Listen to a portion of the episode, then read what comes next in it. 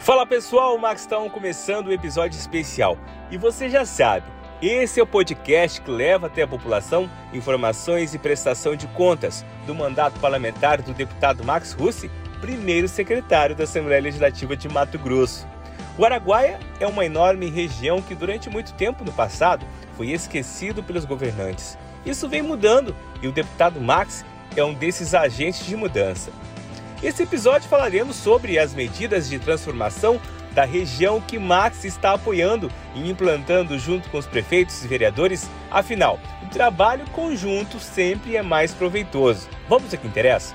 Foi apresentado nesta quinta-feira, dia 10, na Secretaria de Estado de Agricultura Familiar e Assuntos Fundiários, o convênio que vai colocar em prática um projeto de plantio sustentável de arroz em 67 aldeias indígenas, Chavantes e Bororo de General Carneiro, município da região do Araguaia, localizado a 445 quilômetros de Cuiabá. O investimento na ordem de 1 milhão e 800 mil reais vem de uma emenda parlamentar destinada pelo primeiro secretário da Assembleia Legislativa. Eu consegui arrumar uma emenda é, para plantar 110 hectares de arroz para 67 aldeias, para as duas etnias, Chavantes e Bororos. Não tenho dúvida que esse projeto será modelo para o resto do país. Quem foi o idealizador do projeto e buscou apoio junto com Max foi o prefeito Marcelo Aquino, de General Carneiro. Nosso deputado Max Russo, que depositou esse dinheiro na, na agricultura familiar, na CEAF, onde a gente vai estar tirando mais de 3 mil indígenas da dificuldade. Nosso objetivo com esse recurso é dar o primeiro pontapé, para no ano subsequente a gente conseguir, com menos recursos, porque esse primeiro ano o custo é maior que temos que abrir área, calcarear, catar raiz, então os outros anos subsequentes eu tenho certeza que vamos ter mais dinheiro e gastar menos porque a terra vai estar preparada. O projeto de segurança alimentar povos indígenas prevê atendimento a duas etnias, sendo 60 hectares pertencentes às áreas de Sangradouro e 50 das terras de Meruri. Ao todo, serão mais de 3 mil beneficiados por conta da parceria entre a Fundação Nacional do Índio, além dos governos estadual e municipal. E é só o começo. Pontal do Araguaia terá uma obra muito esperada pela população e que será um marco na entrada leste do nosso estado. O projeto prevê a construção e revitalização de espaços públicos para melhor qualidade de vida para a população mais um projeto, projeto audacioso. E eu tenho falado isso para os prefeitos. Os prefeitos têm que pensar grande, têm que pensar projetos que vão valorizar a sua cidade. E esse foi um compromisso que o governador fez com ele numa visita, numa reunião, falando da entrada de Pontal, mas principalmente da entrada do nosso estado. O Adelcino, prefeito de Pontal, falou conosco. Eu me lembro aí um ano e quatro meses, um ano e cinco meses atrás, eu me lembro nessa sala aqui. O BNE me trouxe aqui para falar com o Max, a gente não tinha um ciclo de amizade, não tinha esse vínculo e falamos nessa sala.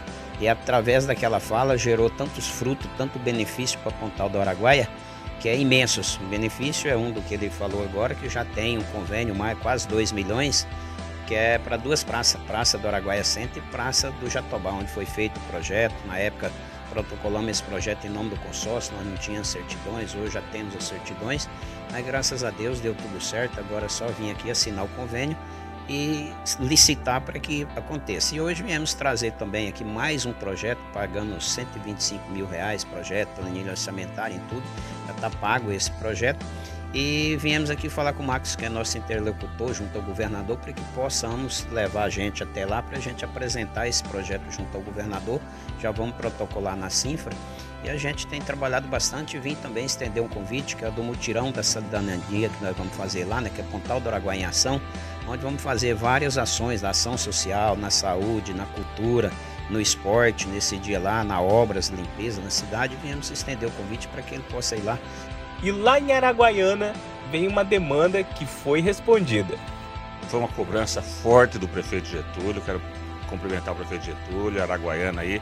Realmente, foi feita as pontes de concreto, faltava encabeçamento. Já foi licitado, já foi dada a ordem de serviço.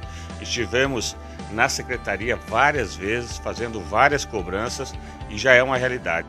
E política pública bem feita é coletiva. Max comentou sobre a vinda de vereadores da região do Araguaia e ressaltou a importância de se buscar recursos.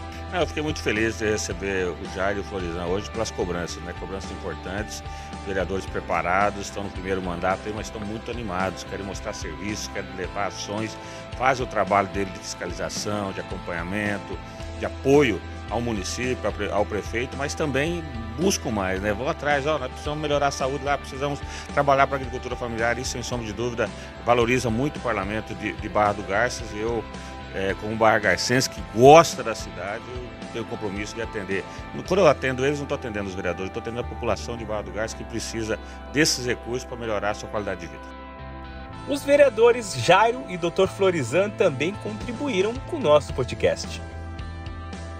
Que, pelo que eu vejo há bastante tempo, né, nas gestões anteriores também, né, o deputado Marcos Russo sempre estava lá presente, participando, conseguindo emenda lá para o município. Então, eu fiquei muito satisfeito disso, porque o Campejânio, mas o BNE me convidou, né, tem um ano e poucos que eu estou lá como vereador a primeira vez, e eu não recebi nenhum apoio. E eles me falaram, comunicaram aqui, entendeu? Então eu estou muito feliz, muito satisfeito, porque eu conheço a idoneidade dele, a prestatividade que ele faz dos municípios todos do, dentro do estado, né? em Barra do Garça não era diferente. Então é um prazer grande, enorme estar com ele.